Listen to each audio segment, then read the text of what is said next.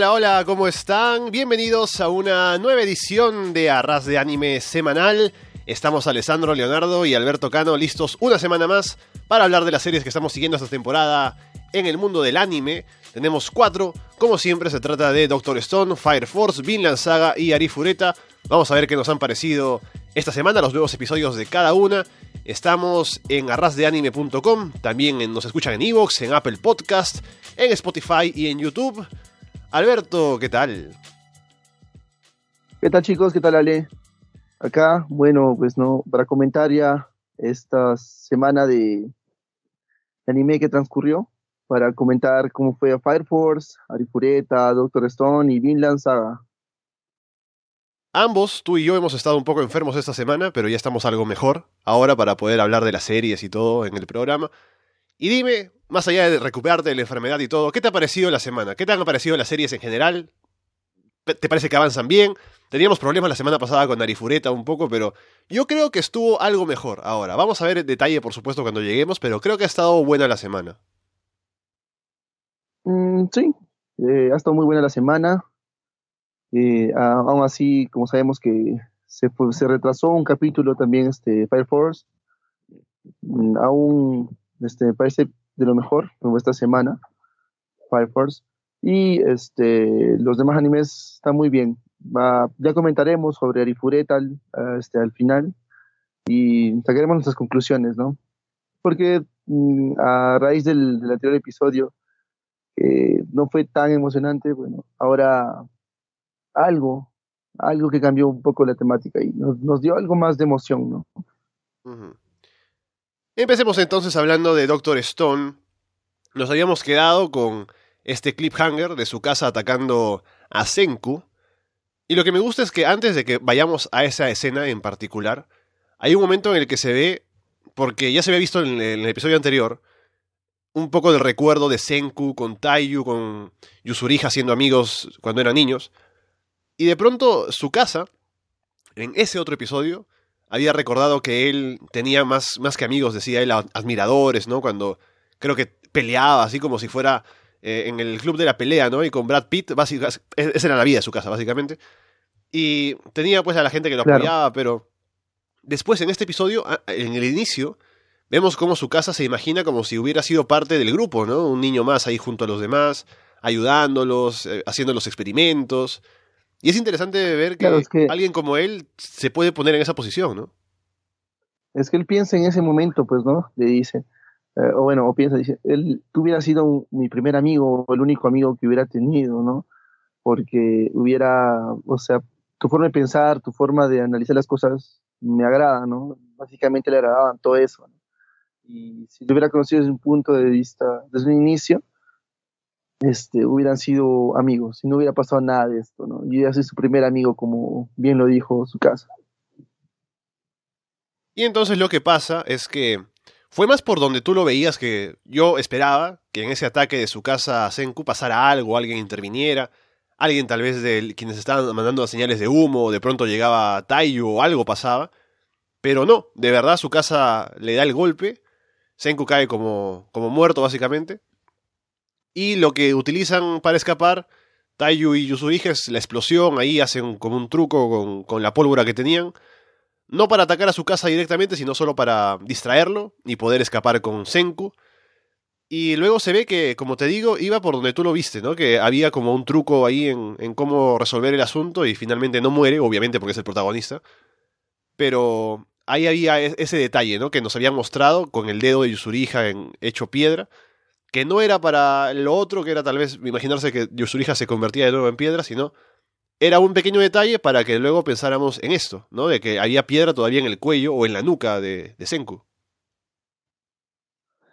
Sí, claro. Este, viéndolo así, todos pensábamos y tenemos esa perspectiva de que iba a pasar algo, sin, o que Tayu lo salvara, o que no le diera, o no sé, o que se arrepintiera su casa de, de matarlo, no sé pensamos o teníamos mil y un sospechas o mil y un teorías de eso.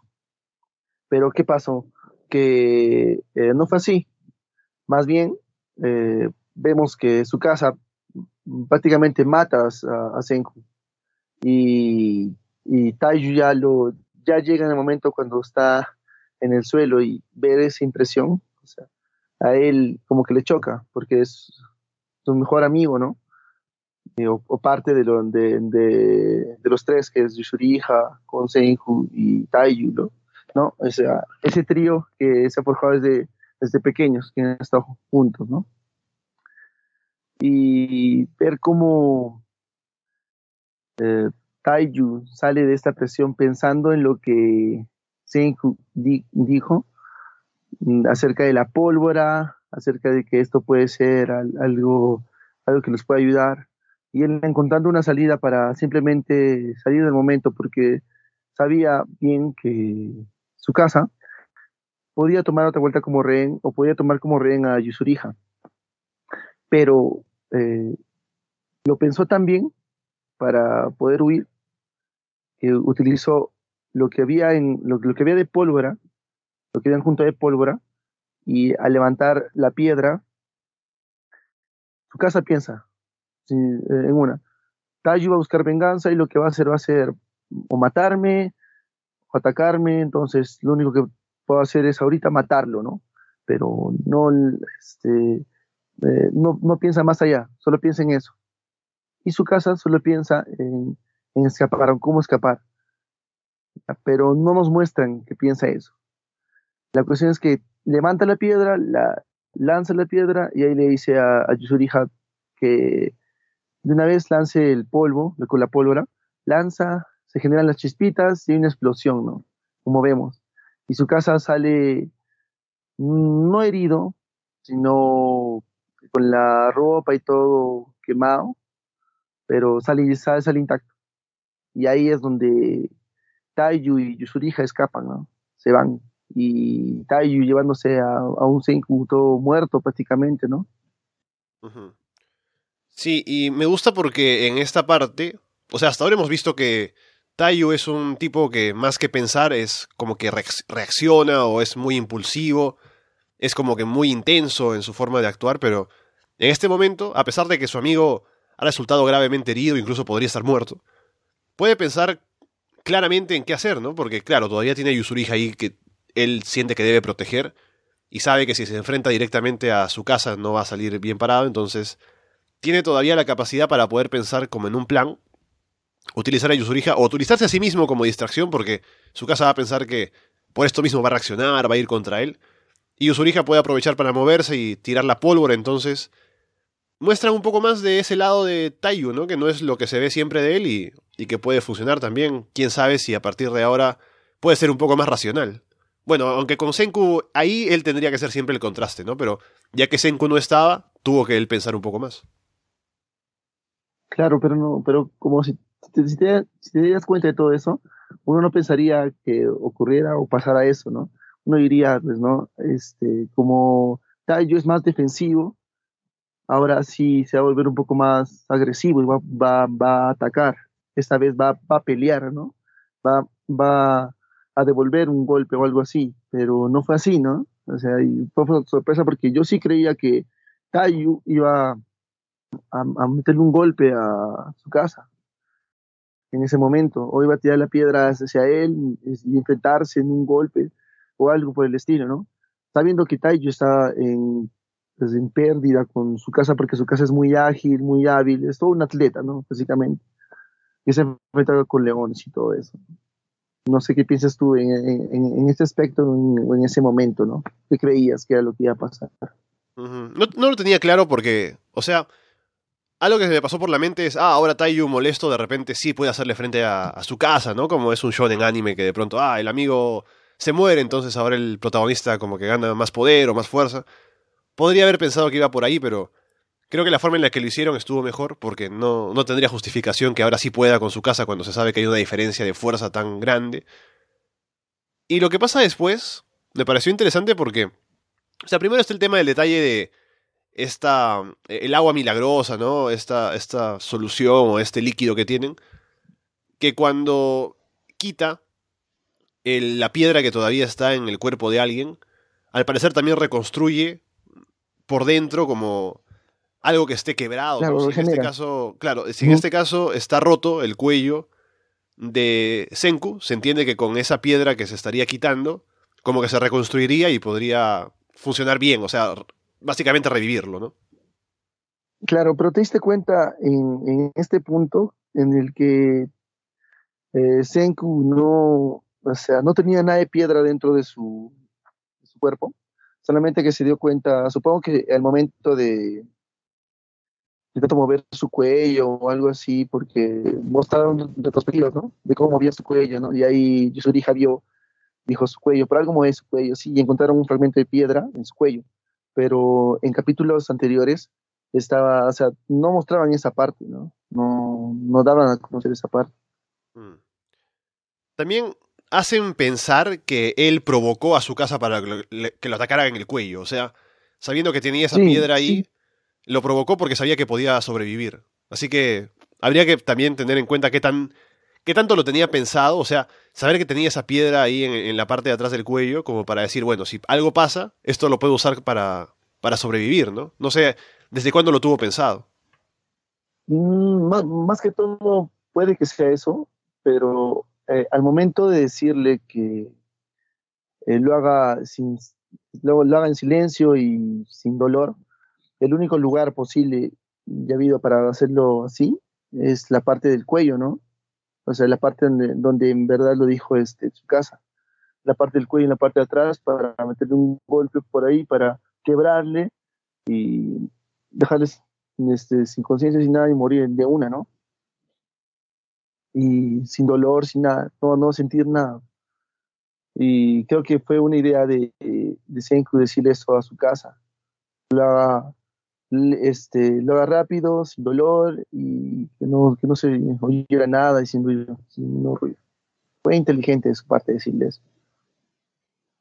Y lo que pasa luego en el episodio, cuando, porque no se ve que Senku reviva o se despierte, sino que luego pasamos a ver una, una parte que muestra el pasado, es decir, porque nosotros llegamos a este mundo primitivo con Taiyu, cuando él se congela y luego renace y Senku ya está despierto. Pero lo que no habíamos visto es cómo es que Senku despertó y llegó hasta el punto en el que estaba cuando, cuando Taiyu despierta, o sea, ya con vestimenta, con una casa, un poco habiéndose dado cuenta de cómo funcionan las cosas o lo que tiene que hacer. Y lo que nos muestran ahora es eso principalmente, ¿no? Cuando, cómo él eh, se levanta, qué problemas tiene, cómo llega a tener una vivienda. Hay varias escenas con los monos, ¿no? Que, lo, que los siguen ahí, como que hablan entre ellos y, conversan sobre qué ah, claro, piensan entre ellos, ¿no? Y curioso, ¿no? Que pongan ahí a los monos. Forma de hablar. Un poco. Como que no, no, no, es algo que te esperas que, que estar la serie, pero ahí está, los monos, ¿no? Un poco para hacer comedia. Sí. Y básicamente mostrando cómo Taiyu, o mejor dicho, Senku, llegó a, a donde estaba cuando despierta Taiyu, ¿no? Claro, si te das cuenta, al inicio, este Senku, mm, al momento de salirse del estado de piedra en el cual se encontraba, lo piensa y dice, no, ahora tengo que salir, este es mi momento, y él dice, quiero salir. y se va, se va descascarando todo su cuerpo. Mm, no vi bien, mm, es, es que como lo que pasó con Taiyu, ¿no? Que estaba goteando y goteando y algo que corroía, más o menos, ¿no? En cambio, lo de Senku fue distinto, fue un impacto de una que él, él lo pensó, él estaba ahí con toda, con toda su mente activa en un momento, ¿no? Y se deshizo de, del estado de piedra en el, cual, en el cual se encontraba. No sé si eso habrá pasado con las otras personas que se encuentran también vivas, ¿no? Fuera de, fuera de ellos, porque ya lo demostraron en el anterior capítulo, o en el anterior capítulo, perdón, este, con las señales de humo, ¿no? Que hay gente fuera de ellos, ¿no? Claro, y parece que yo pensaba que en este episodio íbamos a tener un poco de eso, pero no fue así. Parece que ya en el siguiente sí habrá algo de eso. Creo que el título es como Dos Naciones en el mundo de piedra, o sea, es probable que ya se vayan a encontrar con esa otra gente. Y eso me parece interesante, eso es lo que quiero ver ahora para ver por dónde avanza la serie. Así que veremos qué pasa la próxima semana, pero este episodio, más allá de que eh, pasó bastante tiempo con el pasado, mostrando lo que había hecho Senku cuando despertó, creo que estuvo bien, porque había un detalle ahí, o sea, esos datos no los teníamos, Y es bueno verlo, o sea, para entender cómo es que llega a ese punto, ¿no? Porque era como un vacío ahí, que podrían no haberlo mostrado, pero ahora que lo muestran, pues completa la historia de la serie. ¿no? Claro, porque es, es, muy importante, porque no creo que ellos hayan llegado a la misma conclusión o al mismo o, mismo nivel en el cual ellos pensaron en, crear una algo que corro, corroyera no la piedra, ¿no? no creo que ellos hayan llegado a ese punto. O porque este Senku en una lo hizo sin corroer nada, solamente con el pensamiento y todo, y la voluntad comenzó a, a corroer toda esa piedra de una, a romper la piedra. Y creo que ese estado, ese puede ser un estado o algo que los demás, eh, las demás tribus o los demás este, que han ya salido de esto, este, lo hayan hecho así o de una forma diferente, ¿no? Y muestren las posibilidades de salir de, ese estado de piedra, ¿no? O haya un mar de posibilidades para salir de ese estado de piedra.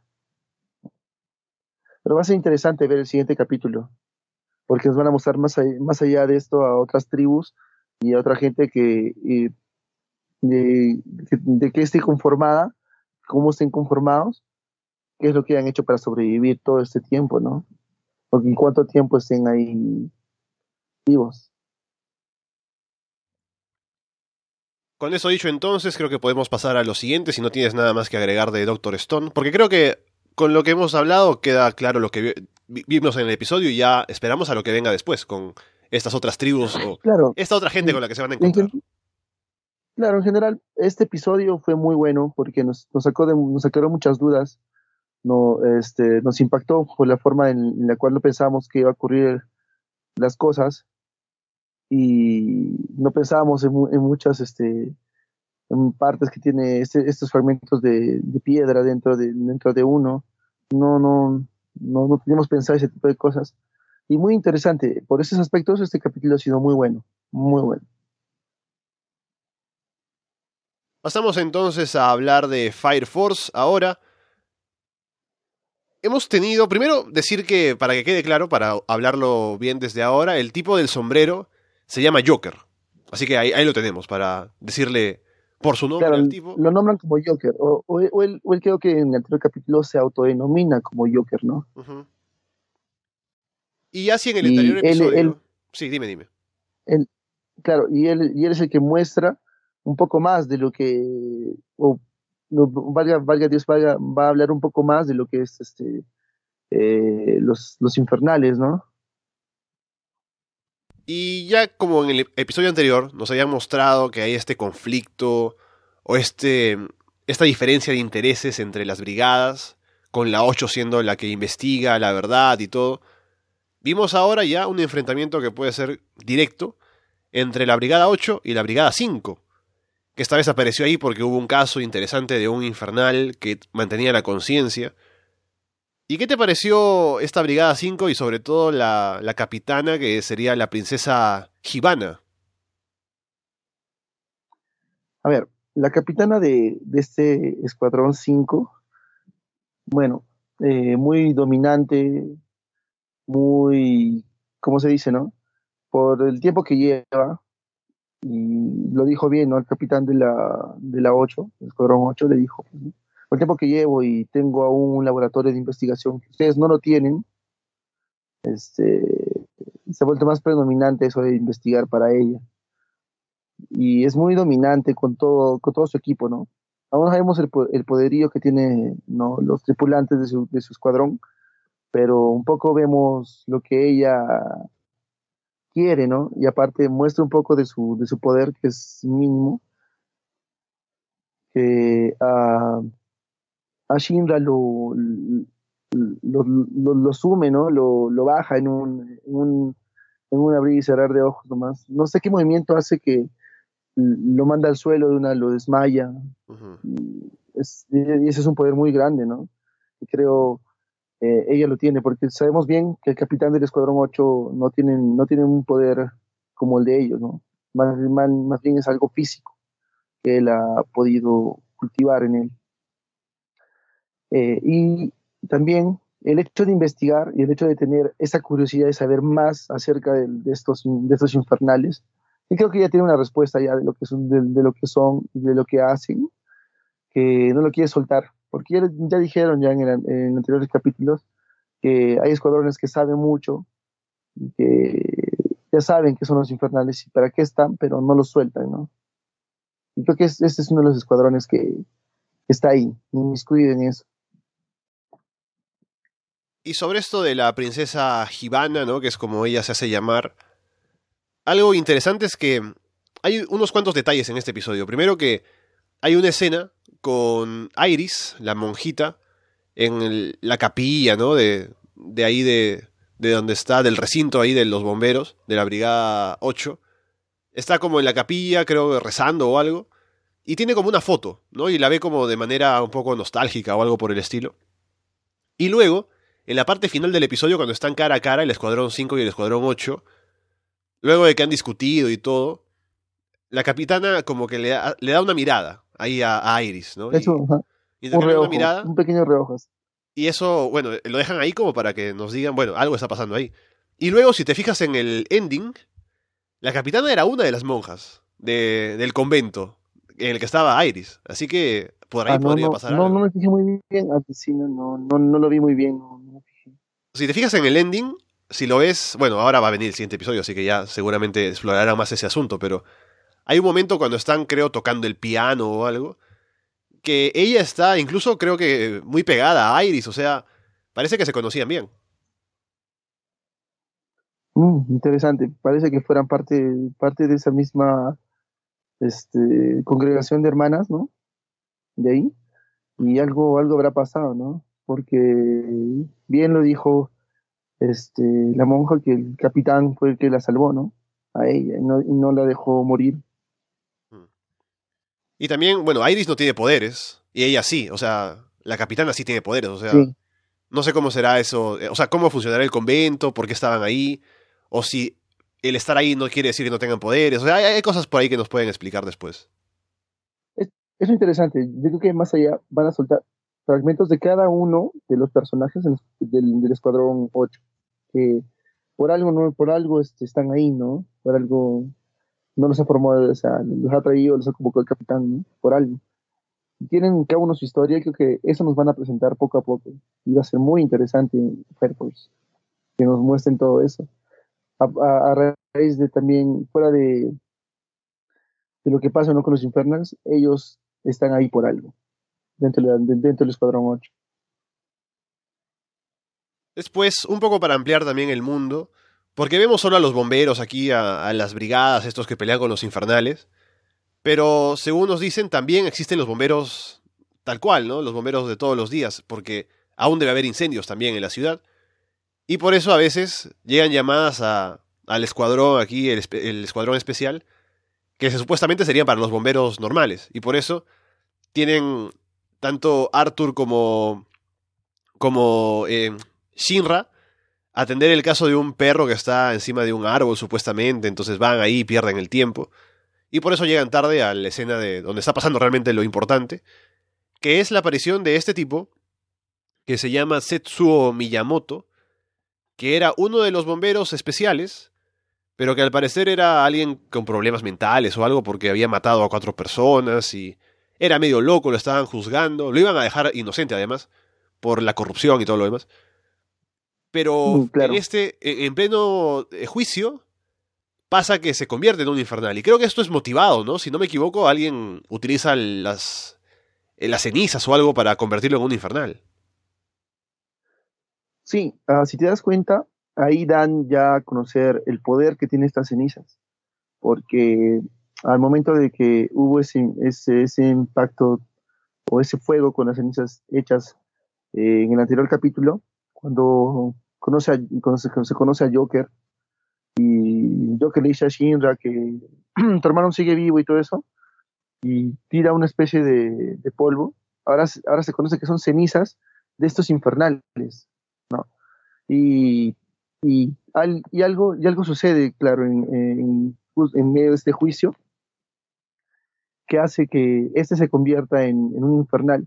Pero lo curioso es que no sé si serán unas cenizas especiales o algo, porque a este, a este lo convierte en un infernal con conciencia.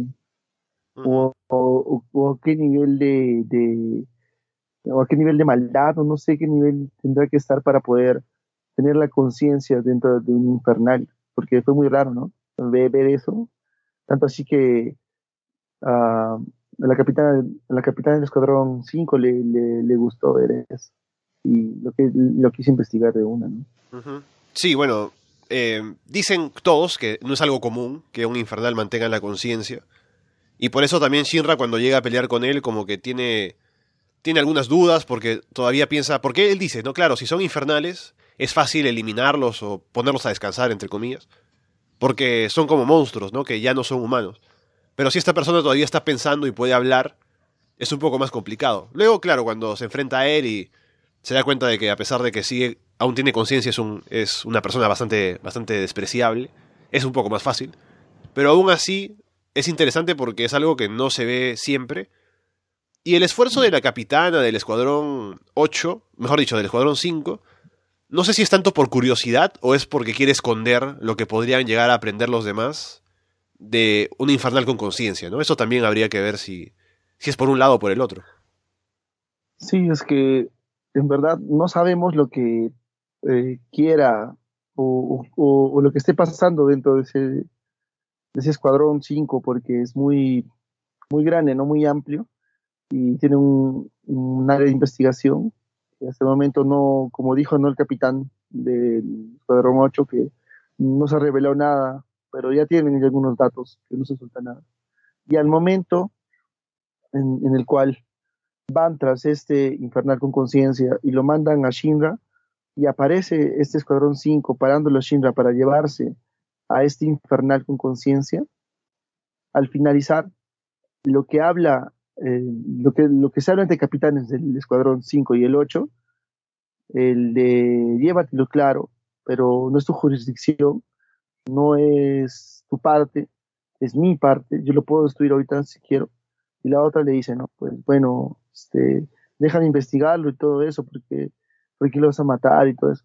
Entonces, ahí, es, ahí nace un trato en el cual se dice, ¿no? Eh, ya bueno, investigalo, pero siempre y cuando me des eh, los datos de tu investigación o, veas, cuando averigues algo, me lo, me lo des o me pases el dato y todo eso. Y eh, esta capitana del Escuadrón 5 con algo medio burlón, como que sí, claro, sí, yo te paso, yo te paso mí acá. Y ahí se da cuenta el capitán 8 y diciendo, acá hay algo raro, puede que me mientan o no, o no, me pasen la información, pero hay algo muy raro. Y se da cuenta, en ese mismo rato se da, se da cuenta. No sé qué piensas tú entre, entre esa conversación entre capitanes, que fue algo importante en este capítulo. Claro, porque cada uno tiene intereses, se sabe. No que por el lado 8 se quiere saber la verdad y no se confía en los demás tanto, ¿no? Entonces, si la brigada 8, la brigada 5, perdón, se va a llevar a este infernal y lo va a investigar supuestamente. No saben si de verdad van a recibir los datos o si se reciben datos serán los datos verdaderos, ¿no? Entonces, es como un poco decir, vamos a intentar confiar en estas personas, pero de todos modos aún se mantiene esa duda de si de verdad se investigará o por qué se lo están llevando. Esa tensión está ahí en esa conversación. Y bueno, me imagino que a partir de ahora, ya que nos han presentado a este personaje nuevo, y además con esta relación que podría tener con Iris, se explorará un poco más lo que se puede hacer en este encuentro de las brigadas y qué puede hacer este personaje, qué, puede aportar o qué, cómo puede ser el antagonista de lo que vayan a hacer los demás, porque parece que se interesó también en Shinra y a ver si quiere meterse con él de nuevo o no. Claro, eh, lo que nos dejó este, este, capítulo fueron cosas muy buenas, cosas muy positivas, cosas que nos, nos van formando una idea de, vemos que, uno, las brigadas en sí, la brigada 8 a la brigada, a la brigada 1, ninguna brigada se lleva bien. Tú dirías, ¿no? Porque son, porque son, son brigadas, son, este, son, trabajan con el mismo fin, ¿no? De descubrir, de tener y todo eso, pero no es así. Ya, nos demostraron en el capítulo 3, eh, cuando, en, el anterior capítulo, cuando están ahí en, plena, en, pleno este, competencias, ya ahí te das cuenta, ¿no? que ninguna brigada se iba bien, cada una tiene su, su propósito. Eh, y segundo, sabemos, ya sabemos que, cómo puede ser que se estén produciendo estos infernales, eh, qué es lo que, lo que utilizan, que son las cenizas de estos mismos infernales. No sabemos si eso en sí las produce o qué crea, ¿no? Sabemos la identidad de uno de, estos, de estos que manipula el fuego también, pero que es un que manipula más un fuego con fuego y a los infernales. Eh, se llama Joker. Ya tenemos esos datos que ya nos han soltado eh, ya prácticamente desde el anterior capítulo, pero en este capítulo nos confirman, nos muestran y tenemos más personajes que de otras brigadas que muestran otro lado más misterioso, oculto, del cual ya hablaba el capitán el capitán del Escuadrón 8, ya hablaba y ya, ya decía, ¿no? Que, que tenían un, ya prácticamente otros ya, saben por qué se, por qué se hacen, esos infernales, cómo nacen, intentan ocultarlo y todo eso.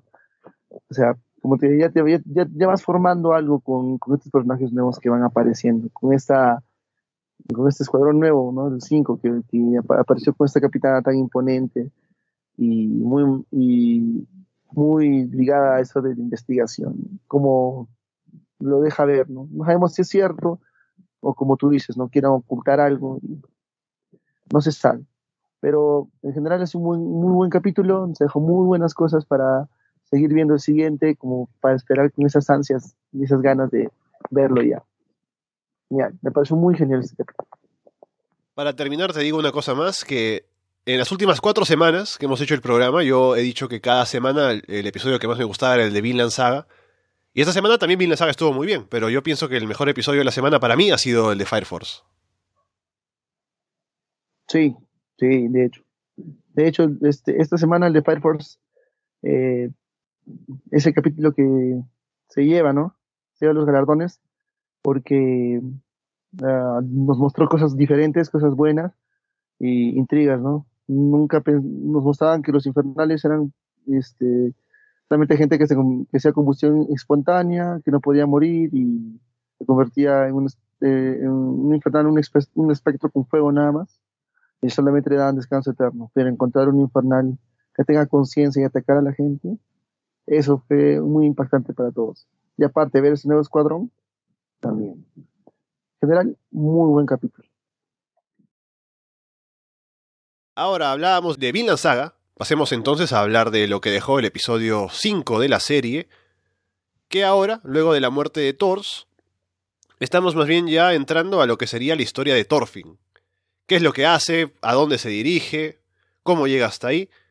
Y lo primero de donde partimos es que luego de la muerte de su padre, él está intentando vengarse, tiene esta, este rencor contra quienes lo mataron, y contra Askelat sobre todo, que es el, el, el capitán de ellos, ¿no? el comandante. Entonces, como que lo busca, quiere matarlo, quiere retarle un duelo o algo por el estilo.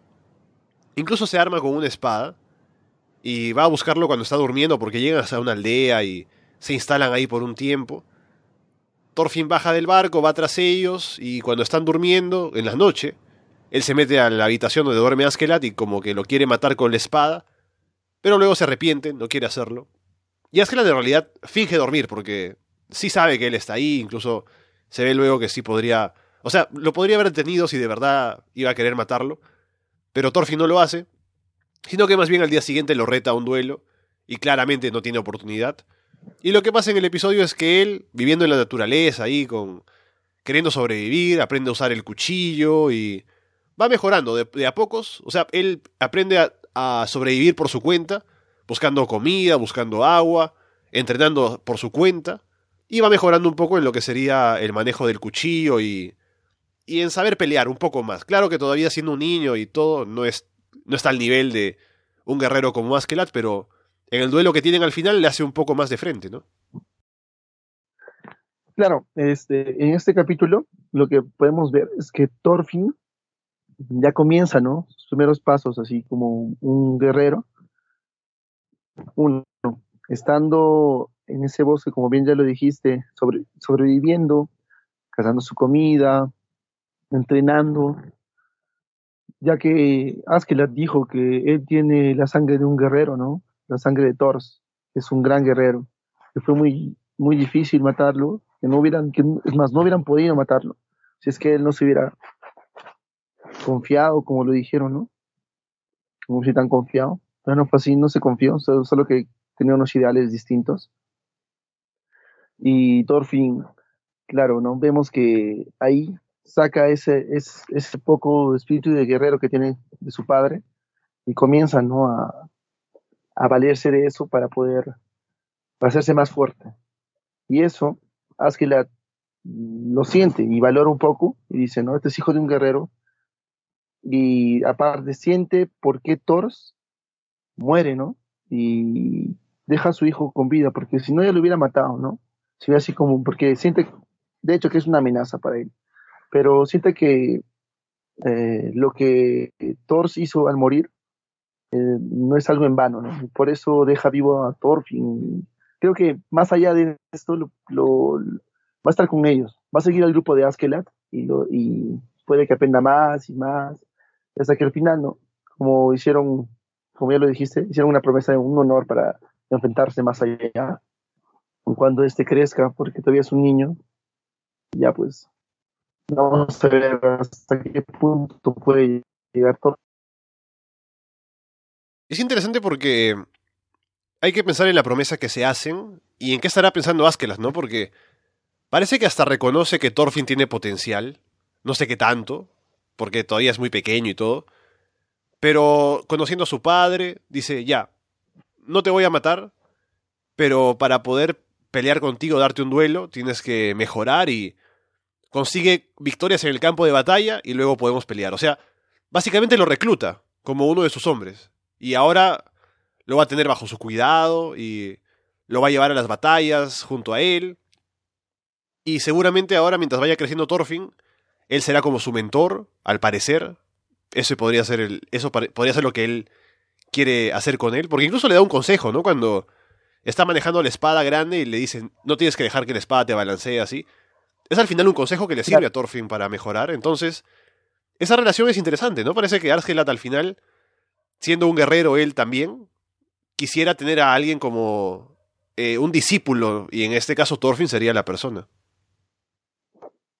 Claro, sí, pues, ¿no? Este, vemos que Askelat le va enseñando a, no a grandes, no, este, a gran escala, sino a pequeños rasgos, como para no ser quedar mal también entre su gente, no quedar mal, le va enseñando, porque su gente decía, mátalo, mátalo una vez, ya, mátalo. Y él eh, no, no quería matarlo, ¿no? Y bien puede ser que sea como, lo, vea como un sucesor porque es alguien fuerte, hijo de alguien fuerte. Dejarlo, eh, tenerlo ahí como un sucesor, ¿no? No estaría mal. Me gustó también una parte, un detalle en el que hablan de la muerte de Toros, porque la muerte de Toros en el episodio anterior fue una gran escena, fue además luego de que él había demostrado que era mucho más fuerte que todos los demás, recibe las flechas sin inmutarse, luego da un mensaje a su hijo. Es como una muerte grandiosa, ¿no? De un gran guerrero.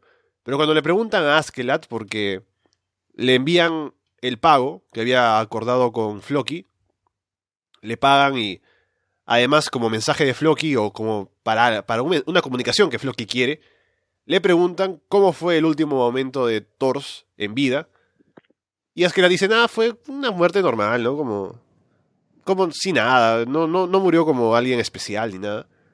Pero cuando van los chicos de regreso a, a la aldea, los otros chicos que estaban con Thors, sí le cuentan a la esposa, a, la hija, que sí murió como, como un gran guerrero, tuvo una muerte honorable, ¿no? Y también me pregunto por qué se lo habrá dicho Askeladd así a, a Floki, o sea, no habrá querido darle la satisfacción de que de saber que murió siendo un gran guerrero, sino quiso un poco minimizar eh, lo que habían hecho ellos, no sé, pero es interesante que lo diga así. Mira, yo tengo ahí una pequeña duda. No sé si este, los guerreros o Floki mismo eh, hacer algo, algo, en, algo en contra de Askeladd, ¿no? Porque no es como que si le diera el dinero así, toma el dinero. Hay algo, para mí, algo de por medio en eso. Capaz, los guerreros de Floki, Floki vaya y también este mate o se pete con Askeladd, ¿no? Más allá. Porque, ah, como bien también ya lo comentaste y lo dijiste, de acerca de lo que le preguntaron sobre Thor. Eh, Floki sabe bien cómo es Thor, lo conoce bien, cómo ha cambiado, cómo ha sido antes, y tener una muerte así no, no creo que haya sido algo, algo, algo que él le, vaya a gustar, ¿no? Cuando se lo digan. Y Askeladd se lo dice de esa manera, pero sabemos que no fue así. Supongo que sea una coartada o algo, porque ya sabe que Askeladd que Floki también lo va a buscar a él, más allá. Será por los motivos, por, todo lo que está haciendo, por lo que está saqueando y destruyendo pueblos. No sé, no, no sé por qué motivo, o capaz por venganza o por, o por no dejar huellas o rastros de que él mandó a matar a, a Thors, ¿no? No, no se sabe. Y también vemos este, el otro lado, cuando llegan al, a la villa, a la casa de, de, de Thors, y dice, ¿no? Murió como un gran guerrero, peleando por todos nosotros, salvando nuestras vidas, no pudimos hacer nada. Y su hija, ¿no? Se pone todo fuerte, todo imponente, y dice, no, bueno, murió, ¿no? ¿Qué vamos a hacer? Mm. Este, dice una frase, creo, no recuerdo muy bien, no es, no es en vano llorar por alguien que ya murió o, algo, no, no, recuerdo muy bien. Y se hace la, en ese momento se hace la fuerte, ¿no? y hace todo como que la casa. Se mantiene ocupada para no tener que pensar eh, o no sufrir, ¿no? Porque su, su, papá ha muerto, su hermano está desaparecido. Y como se mantiene haciendo cosas, es como que así, así es como se, se enfrenta a la situación. Pero una vez que se tiene que detener porque su madre le dice, para un momento, ahí es cuando ella, sin darse cuenta, incluso empieza a llorar y ahí cuando le pesa todo lo que ha pasado. Sí, claro. En ese, en ese rato, ella misma se da cuenta de, el sufrimiento y todo lo que está llevando dentro. Y si te diste cuenta, en parte del, del opening, se, muestra, ¿no? A ella con un casco, un traje de guerrero. No sé si lo notaste. Hmm. No sé si será ella o será Thorfinn grande, pero puede ser. Puede ser ella porque el semblante me parece un poco más femenino, porque cuando se, se vio a, a, Thorfinn en el opening gritar o estar ahí en plenas peleas y todo eso, no tenían, no llevaban nada más que su misma ropa prácticamente, ¿no? Y un chaleco o algo diferente, pero no era nada diferente. En cambio, yo creo que sí puede, puede que sea su hermana, porque su hermana es un poco más, este, también fuerte, ¿no? Guerrilla por todo el trabajo y esfuerzo físico que ha hecho con, con ¿no? Allá en la villa. Y, y pues eh, también un dato importante en esto es cuando le dice a su mamá, mamá, es, yo que es tiempo de que busque un marido, ¿no? Alguien con quien casarme, ¿no? Ahora que estás hablando del opening, ¿sabes? Esta semana me fijé en algo. Que estamos hablando de que en esta. En esta serie, o al menos en la primera parte que hemos visto hasta ahora, antes de la muerte de Thor, había siempre esta idea de la guerra, la paz, ¿no? La vida en la, en la aldea y luego la vida de los guerreros. Este contraste. Y algo que me fijé en el opening es que la canción tiene como dos voces. Una voz que es un poco más melodiosa y otra voz que grita. Y al inicio, la voz que es un poco más melodiosa, un poco más suave, es la que suena más fuerte. Y cuando se llega al final, como que la otra va creciendo, creciendo, creciendo y se vuelve al final la voz que grita es la que más se escucha. Entonces, me parece que es un poco así, ¿no? Empezamos con la paz y terminamos en la guerra. Y ahora con Thorfinn, ya metido en todo ese tema, ahora va a estar acompañando a Askeladd, va a irse de viaje con él, va a convertirse en un guerrero, y veremos cómo es que termina, ¿no? Cómo es que llega a ser el, un tipo, como ya se ve en el opening, alguien más grande, alguien con más experiencia en batalla. Habrá que ver cómo le va, porque ahora es todavía muy pequeño y seguramente será difícil para él llegar a ese nivel. interesante el punto en el que, muestras, ¿no? Muestran ese, el opening y lo que dices, porque es una, una parte, yo creo que es este, las batallas, las peleas y el inicio, ¿no? De cómo es Thor, y cómo termina Thor, ¿no? Así, y con esa calma, todo eso, y después de, digamos, ¿no? Se suscitó la muerte, la ira, toda la guerra y todo lo que quiere, este, la venganza que quiere Thorfinn, la muestran prácticamente creo que en el opening. Y es un contraste entre los dos, porque Thors, quien le dijo a, Thorfinn. Mm, que busque una razón por qué matar a alguien, no que no mate por matar, ¿no? No mate porque tiene que matarle punto, ¿no? Si, no hay una razón de por medio, no tiene por qué. Y eso creo que todavía hasta cierto punto de, de, la vida de Thorfinn no lo va a comprender. Como vemos en el opening, ¿no? lo, lo, vemos inmiscuido en una guerra, una masacre brutal al final. Todos muertos y el único que grita. Así que estamos ya con Thorfinn instalado en esta historia y sabemos ya cuál será un poco su camino. Y veremos simplemente cómo avanza. Creo que han hecho, si hasta ahora ha sido como una introducción de la historia de Thorfinn para ver cómo es que llega a convertirse en un guerrero, ha estado bastante bien y ahora viene el proceso de ver cómo mejora y se convierte un poco más, me imagino, el anime en una serie de acción. Claro, vamos a ver cómo Thorfinn se va involucrando un poco más en esto de las peleas, en esto de mejorar con la espada, esto de sacar su poder de guerrero como lo, como lo tiene su padre, ¿no? Como lo tiene Thor, esa sangre guerrera, ese poder guerrero, cómo lo va descubriendo poco a poco.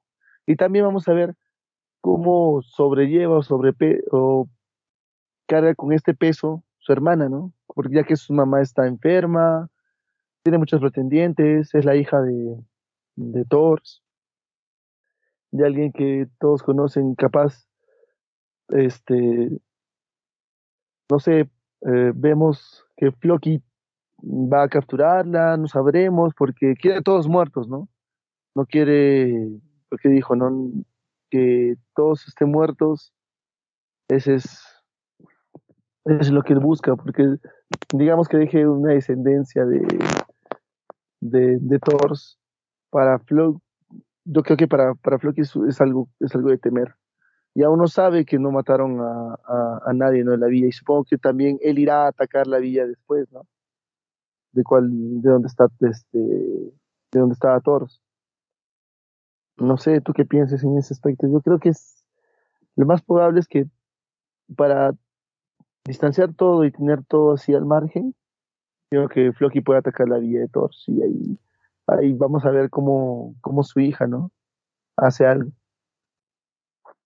Sí, hemos visto poco a Floki y habrá que ver cuáles son sus intenciones o qué es lo que quiere hacer. Pero podría ser. Habrá que ver, pues, cómo se encuentran con Askela de nuevo, si es que se encuentran, y si, como tú dices, van a tener un conflicto entre ellos. Ya se verá, pero bueno, estamos en camino ahora que pasen cosas, porque Thorfinn está junto a, a los demás guerreros, y veremos qué pasa. Sí, Esperemos con ansias lo Ya que este capítulo fue muy bueno. Fue bueno, pero no como los anteriores que sí nos dieron mucha acción, nos mostraron un poco más y todo eso. Es así como que un una pequeña introducción de lo que va a pasar más allá, o lo que puede pasar más allá, ¿no? En general es un, un buen capítulo. Pasemos a la última serie que tenemos para comentar, que es Arifureta. Y luego de la pelea la bastante mala pelea del episodio anterior, nos encontramos con Hajime y Yue durmiendo en una cama, ambos desnudos por algún motivo, y es porque luego de que pasaron esa puerta, encontraron como un oasis ahí en el fondo del laberinto, y hay una cama ahí muy cómoda, y cuando Hajime se despierta está ahí desnudo junto a Yue, y por algún motivo se escandaliza y la despierta, ¿no? Pero, pero ¿por qué? Pero bueno, sí, dime. es algo de esa esta parte es una parte media hecha, ¿no? O sea, mm, ya tiene su, su, medio, medio pícaro. Sí, sí. Porque eh, muestran una parte en, la cual los dos están desnudos y abrazados, ¿no? Entre los dos y, juntos. Y, eh, es, este episodio, este es mucho más, partes, Y es mucho más después cuando están en el, en el baño, en los baños termales. Y también ambos están desnudos y como que Juve se le tira encima y y uno se imagina qué podría haber pasado ahí, ¿no? porque también este sabemos que este los baños termales en Japón para hay dos, ¿no? Para mujer y para varón, pero como solamente había uno, Yue se mete dentro de, dentro del baño y sabemos que este Hajime eh, estaba gritando algo como que no, no te subas encima de mí, no, no, algo, no, algo está pasando, gritan al final. No, encima desde antes, cuando Yue se le pone al frente y le pregunta, ay, soy tu tipo, ¿no? Y dice, sí, sí, no te pongas ahí que no me puedo controlar, no sé, una cosa así. Así que ya uno se imagina qué puede haber pasado ahí. Sí. Bueno, bueno. Obviando todas esas partes este, medias hechis que, que vieron en el capítulo, vayamos a la parte buena, ¿no? Estuvo por fin este episodio, ya que eh, lo, lo que me impactó y lo que me gustó fue que se quedara ahí un buen tiempo encontrando pues, este, las cosas que eh, le deja con este poder que, se, que le hereda el... No recuerdo el nombre de este, del dueño de este laberinto. Acá lo tengo. Es Oscar Orcus. Oscar Orcus. Eh, es un algo así como que digamos este uno de la época no feudal sino este colonial ¿no? Este, según lo que nos habían explicado de antes él era como uno de los mensajeros de los dioses pero como que los traicionó. Eso es lo que nos habían contado. Pero según lo que él dice, es más como que él, e, él, se, él se menciona a sí mismo y a los demás dueños de los laberintos, ¿no? De los demás que son como él, como liberadores. O sea que ellos vieron que los dioses como que actuaban mal o que querían imponer su autoridad y intentaron salvar a los demás, una cosa así. Claro, no, o sea, en realidad no sabemos cuál de las dos partes tiene la verdad porque uno, uno cuenta una historia en la cual este, ellos son los malos y, ahora se cuenta la historia que él es un libertador y todo eso. Eh, no sé hasta qué punto Hajime, al quedarse ahí y obtener todo ese poder, investiga todo esto, porque tiene hartos libros, porque ya, ya habrá formado una conclusión, porque a él también le, le contaron las dos partes, le contaron una parte y esta parte, tiene dos partes, dos, dos, dos perspectivas, en la cual él dice, ¿no? Sí, tiene razón, son libertadores, no son, no son los malos, ¿no? Pongámoslo en ese sentido. Y, y, agarra, lo más, lo más chévere es que se queda un buen tiempo para investigar todo, todo cómo puede crear, porque le dan un poder que puede moldear o, fragmentar todas las cosas en, cosas que él vea por conveniente, ¿no? y quedan anillos, los anillos botan una serie de, de carros, de cosas, de armas. Hasta le hace un anillo, es un anillo ayude, ¿no? Es interesante esa parte. Y aparte crea su brazo y en el ojo tiene como que una, la gema, una gema, ¿no? Esto es por, o sea, el, poder que les da a ellos es la magia de creación, así le dicen, y sirve para... la magia de creación. Para crear cosas, para... E, encima ellos se ponen a estudiar con libros, pasan dos meses ahí en esa mansión, aprendiendo cómo funciona todo, y ahí es cuando consiguen crear, como tú dices, el brazo para reemplazar el que había perdido Hajime, también esa, esa cosa que le ponen en el ojo, también crean como camionetas allá afuera en el patio, ¿no? Y más armas. Claro, pero si te das cuenta, eso, está en base, en base de los anillos, ¿no? En base de los anillos que crea, los anillos los utiliza y, y sale este un carro, sale, sale el arma, o tiene un poder más Yue, no sé, pero interesante, o sea, esa parte sí muy interesante. Y aparte de eso, fuera, del entorno de, de Hajime y Yue, ver que los otros, que sus compañeros, también están en un buen nivel.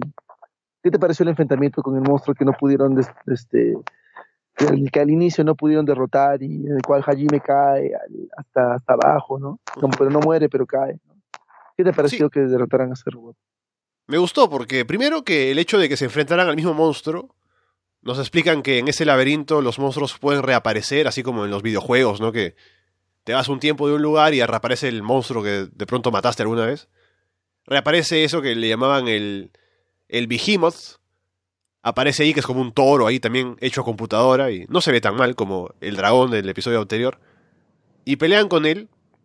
Y lo que me gustó de esta pelea, más allá de ver a los demás haciendo sus cosas, ¿no? Teniendo sus habilidades. Creo que la habilidad de, de Kaori, siendo ella la, la sacerdotisa, la que sana a los demás, es como súper importante para el equipo, ¿no? Porque ella, primero que ayuda a la, a la, gente a recuperarse si sufren daños. Después que también ella puede potenciar el poder de los demás. Por ejemplo, para si alguien hace un escudo y el escudo está siendo debilitado, ella puede pasarle poder a la persona para que el escudo funcione de nuevo. También recupera a alguien si se, si se cae o si recibe un golpe para que reaccione más rápido. O sea, ella es como que en la base de todo el equipo. Y por eso, si ella se va a unir después al grupo de Hajime, porque según el opening ¿no? y todo, parece que ella va a estar con él, además es la que se preocupaba por él siempre.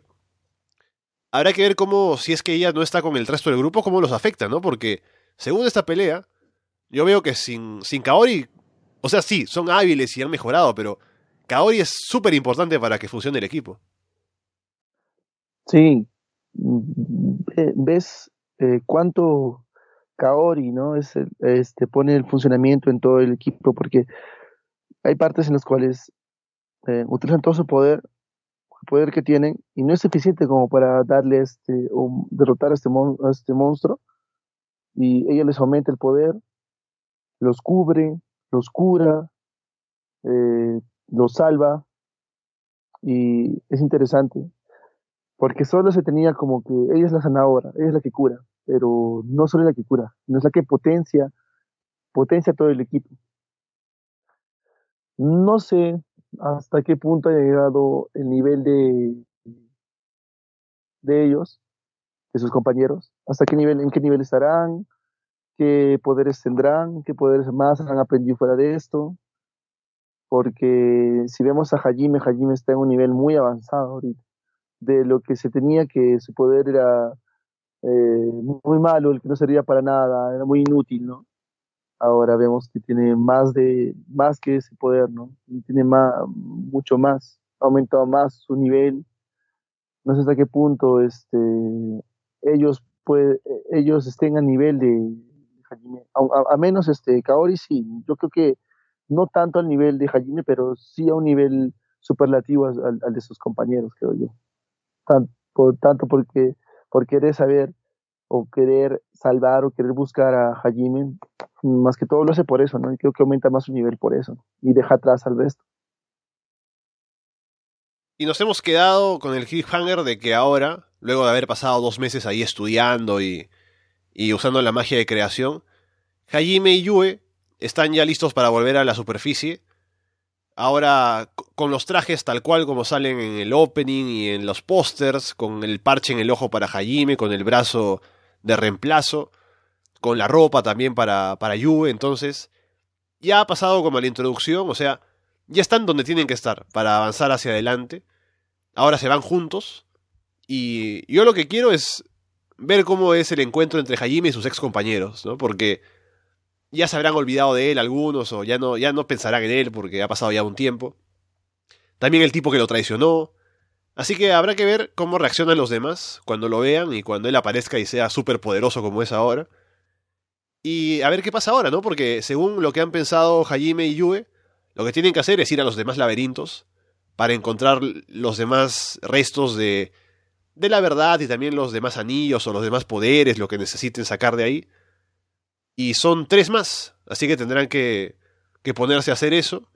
No sé si vaya a dar toda la serie porque ya vamos cinco episodios y van a ser trece, así que vamos no un poco menos de la mitad, pero ya han pasado bastantes. Así que veremos hasta dónde avanzan y dónde se queda también la, la, temporada, si es que va a haber una segunda. Claro, tú lo dijiste desde un inicio de la, de la temporada, que Rifureta iba a correr, iba a, correr con todo el nivel, ya que son 13 capítulos. No sabemos, como lo dices, ¿no? Que acabe en estos 13 o haya una segunda temporada. Pero a mi parecer sería algo absurdo que haya una, una segunda temporada habiendo corrido como lo hicieron, ¿no? No nos mostraron cómo llegaron, cuál lo, o sea, nos mostraron a, rasgos así, vanos, los propósitos y todo eso. No mostraron los, este, en sí cómo estudiaron sus poderes, por qué se les dio tales poderes. Aún nos falta saber muchas cosas, ¿no? Pero tenemos en mente otras cosas que Bueno, supongo que para los que están haciendo el anime son más importantes que eso, ¿no? O digamos que más allá se nos dirá por qué o el qué o el cómo, ¿no? Bueno, ya que están acelerando con el anime. Bueno, eso es ya parte de ellos. En, en, parte nosotros, como vemos dónde está y cómo se está desenvolviendo, no está tan mal. Pero sí hay, sí hay muchas brechas y muchas dudas que nos deja el, anime. Sabemos que eh, Hajime tiene un poder muy superlativo de sus compañeros. No sé si el rey o el, o el jefe que los entrena a sus compañeros lo vean como alguien normal, como alguien de los chicos que, que, que sí trae este mundo para poder salvarlo, digamos, ¿no? Él también ha dicho que ya no le interesa. O sea, él parece que piensa volver y hacer lo suyo, no, no unirse a sus compañeros. Claro, no unirse, pero yo voy al punto de, del otro bando, del bando que los trajo. ¿Cómo lo tomarán a él? ¿Lo tomarán como una bestia? ¿Lo querrán destruir? Porque su propósito es distinto el de ellos, ¿no? Si te pones a pensar. Porque ellos, e, e, ellos traen a, a, a, estos chicos con un propósito. Cuando, cuando Hajime cae y ya busca su propósito en sí, y ya, no le importa el resto, mm, no sé qué pensará o qué, qué cosa qué cosa estará pensando este, este rey o no sé cómo le quieras llamar, jefe de todos ellos, eh, hacer con Hajime al verlo, ¿no? Y es más, al verlo de esa forma, como es prácticamente es un monstruo, ¿no? Y hablando de cosas importantes, según el título del siguiente episodio, por fin aparece la conejita y vas a ver cómo la serie sube de nivel, ya te lo aseguro. Pero hablando en serio, hablando en serio, tengo miedo de que sea super fanservice a partir del siguiente episodio, así que veremos qué pasa. Wow. Mm, es un sí, puede que sí se puede un fanservice, pero veamos cómo, cómo se desarrolla, ¿no? No saquemos conclusiones anticipadas, pero sí emitamos opiniones de las cuales esperemos que no sea, que no sea así, porque arruinaría lo poco bueno que tiene ¿no? esta, esta, esta serie, ¿no? Y esta conejita que se ha mostrado en, el opening, la gente está que le espera con ansias en los posts, en los comentarios y todo eso. Bueno, ¿no? veremos ¿no? cómo, cómo se desarrolla y cómo entra en esta historia. Ahí está, una semana más hablando de estas cuatro series y en general sensaciones positivas. Creo que Arifureta, que había caído un poco la semana pasada, ahora se ha levantado y vamos a ver simplemente cómo avanza cada una. Y antes de terminar, algo que quieras comentar, tal vez de otras series que hayas visto o otra vez una semana sin otras cosas que ver por lo que estuve un poco enfermo, no pude ver mucho mm, o, leer algo, algo más. Pero les prometo que para la siguiente voy a tener unos datos importantes que ya me están pasando para la próxima este, emisión. Se los paso, se los mando, ya que en este estuve un poco mal y no pude este, leerlos o, o verlos. ¿no? Ya para la siguiente les tengo muchos datos. No sé si tú tengas algunos datos ahí sueltos. No, mira, de lo que he visto sigo viendo o Casa Online, ¿no? O, como si le queremos decir MILF Online, que sigue siendo mediocre, sigue siendo ahí, ¿eh? ¿eh? pero pero nada, igual sirve para divertirte un poco, no no tiene no tiene más, o sea, no es una serie que sea ofensiva, ¿no? A pesar de que tiene momentos en los que son un poco poco complicados, pero no he tenido mucho más de eso desde el segundo episodio. Así que está, está ahí. No la puedo recomendar porque no es buena, me parece. Pero está divertida, ¿no? Para pasar el rato. Y la que sí puedo recomendar, que no he mencionado creo nunca aquí, pero que la estoy viendo semana a semana desde que empezó, es Fruits Basket, que es la nueva versión del manga que es bastante antiguo, que hubo una versión de anime también hace cierto tiempo, que no llegó a concluir. Hicieron un Full Metal Alchemist porque no estaba terminado el manga. Y ahora sí están queriendo hacer el, el manga completo y van a salir varias temporadas, así que esta es la primera. Sí me suena Fruit Basket, es un Echi que sí lo vi anteriormente, ¿no? No, pero no diría, más, más que Echi, diría que es como un, un anime medio romántico, medio, bueno, escolar, ¿no? Pero eh, sí, es, es, bastante... Tiene como que buenas intenciones. Es un, es un anime que como te, te sube el espíritu. El personaje principal es súper... es súper linda la chica, así que sí, sí. Sí, sí, sí, es muy bueno, es muy bueno. Pero no sé si leíste el manga o algo. Porque, o sea, las, las, cosas como, como siempre son, ¿no? siempre va a, ser, va a haber un poco de, de, distinciones entre el manga y el anime, ¿no? Así es que te recomendaría que si quieres, quieres este, verlo, primero léelo y luego míralo, ¿no? Para que saques tus conclusiones de cómo es cada cosa, ¿no? Sí, es, bueno, es, nechi o es nechi. Con la gente con la que he hablado parece que están más contentos con esta nueva versión que con la original del, del anime, quiero decir. Así que yo la recomiendo Ajá. porque la estoy viendo por primera vez y me parece que es muy buena. Tal vez no sea del gusto para toda la gente porque es un poco un poco lenta, tal vez un poco muy eh, muy inocente para algunos que querrían ver una serie un poco más eh, más audaz, ¿no? Con más acción o con más cosas, pero creo que es una, una buena historia, así que yo la recomiendo ahí para quien esté interesado. Genial, genial. No había esa nueva versión, pero ahí estaremos viéndola, a ver qué tal es, si, si es si es mejor que la, que la, primera que sacaron. Y yo sí la vi, ¿sí? Mm. Y bueno, ¿no? veremos qué tal es, qué tal es. Con eso dicho, entonces vamos cerrando el programa por el día de hoy. Les recordamos que pueden dejarnos comentarios acerca de lo que ustedes piensan de las series que estamos viendo. También sobre otras cosas que tal vez no estemos viendo nosotros y que ustedes quieran recomendarnos. O decirnos que no veamos porque está muy mal y ustedes sí lo vieron y se arrepienten de haberlo hecho. Pueden escribirnos en arrasdeanime.com, también en YouTube, también en Evox. Pueden escucharnos, si les parece más cómodo, en Spotify o en Apple Podcast. Por ahora los dejamos de parte de Alberto Cano y Alessandro Leonardo. Muchas gracias y esperamos verlos pronto. Hasta la vista chicos, hasta la próxima emisión. Bye.